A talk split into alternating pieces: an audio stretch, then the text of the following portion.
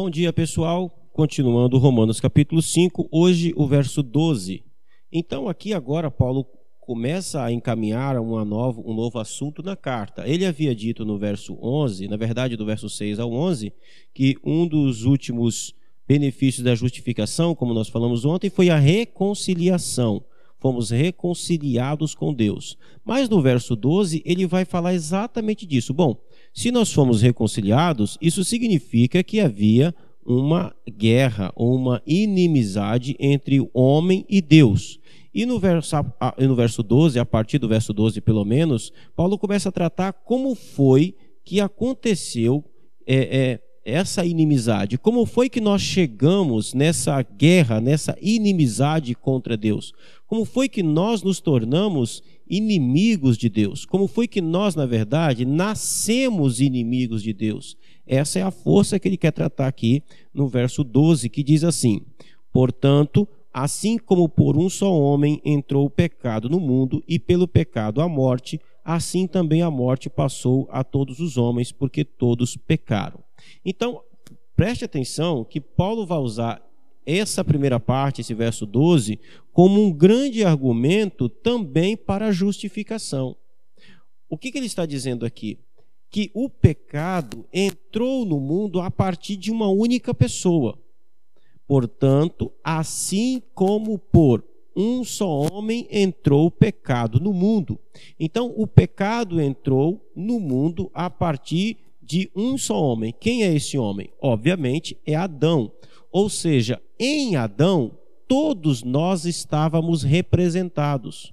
Alguns estudiosos vão dizer que isso, é, Adão era o nosso é, representante federal. Era é daí inclusive que vem a ideia na política de deputado federal, aquele que representa o todo. Então Adão era o nosso representante federal. Nele todos nós estávamos representados. As decisões dele, aquilo que aconteceria com ele, aconteceria com toda a sua raça, com toda a sua descendência. E por que assim?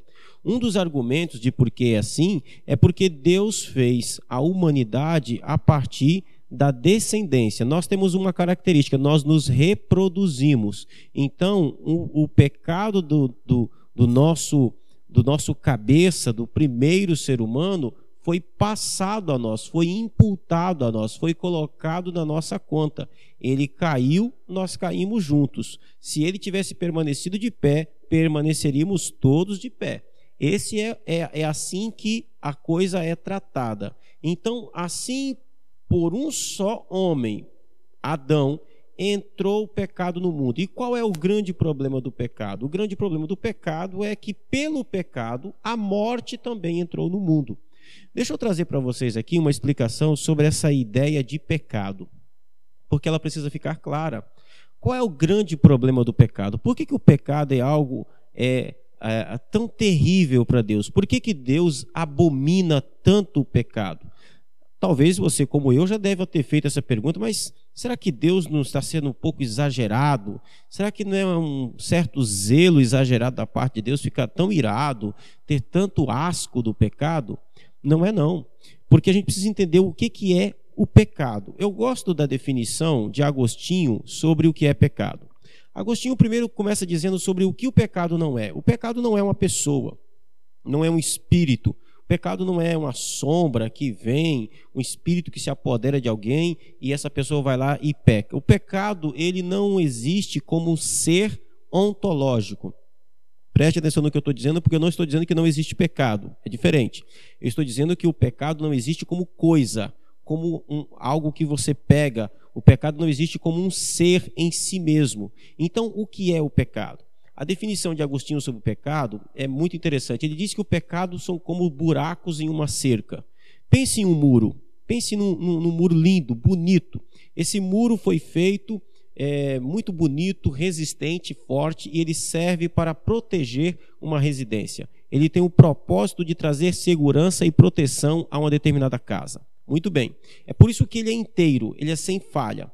Quando você vai lá e faz buracos nesse muro, esse muro fica fragilizado. Ele já não é mais um muro.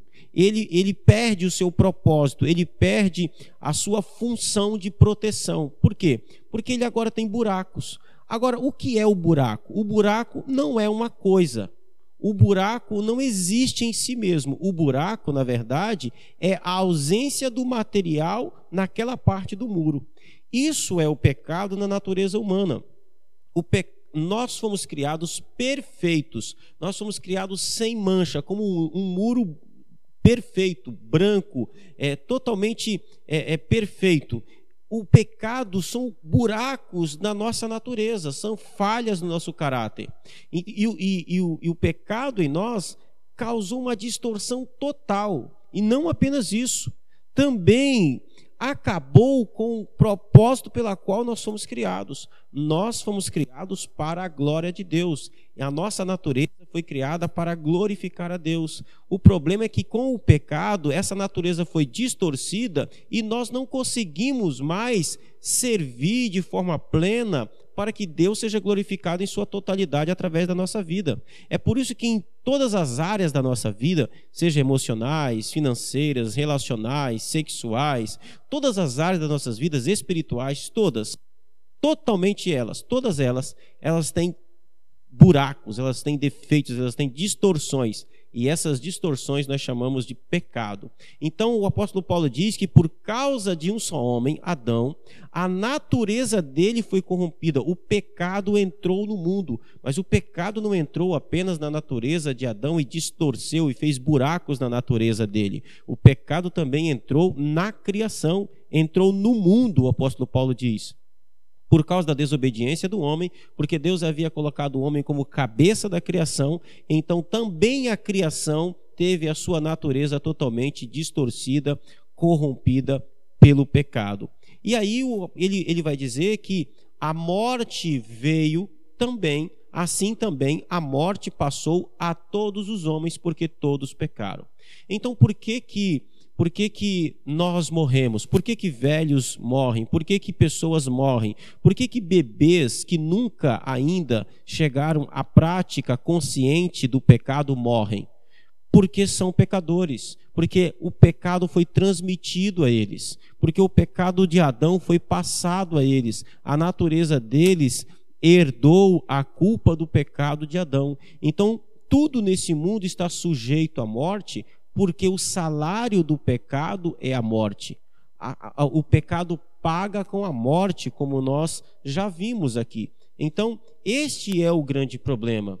E por, e porque nós pecamos, porque nós somos pecadores, nós então entramos em um conflito, em uma guerra contra Deus. Há uma inimizade. Foi por isso que o apóstolo Paulo disse sobre reconciliação.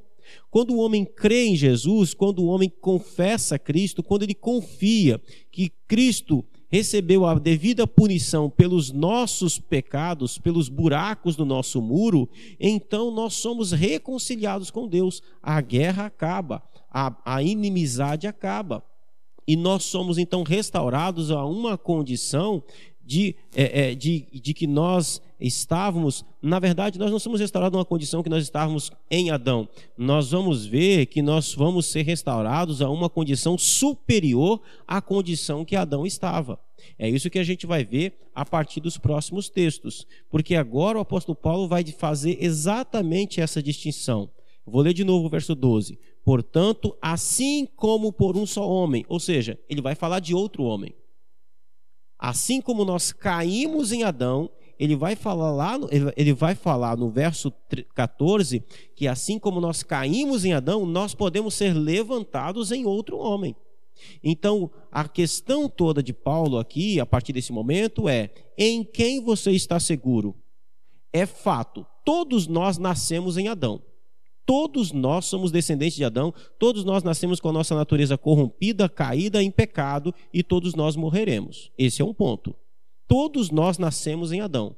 Mas a questão é, nós não necessariamente precisamos viver em Adão ou precisamos terminar em Adão. Nós podemos nos agarrar a outro e esse outro a gente vai ver lá na frente é, a partir da semana que vem.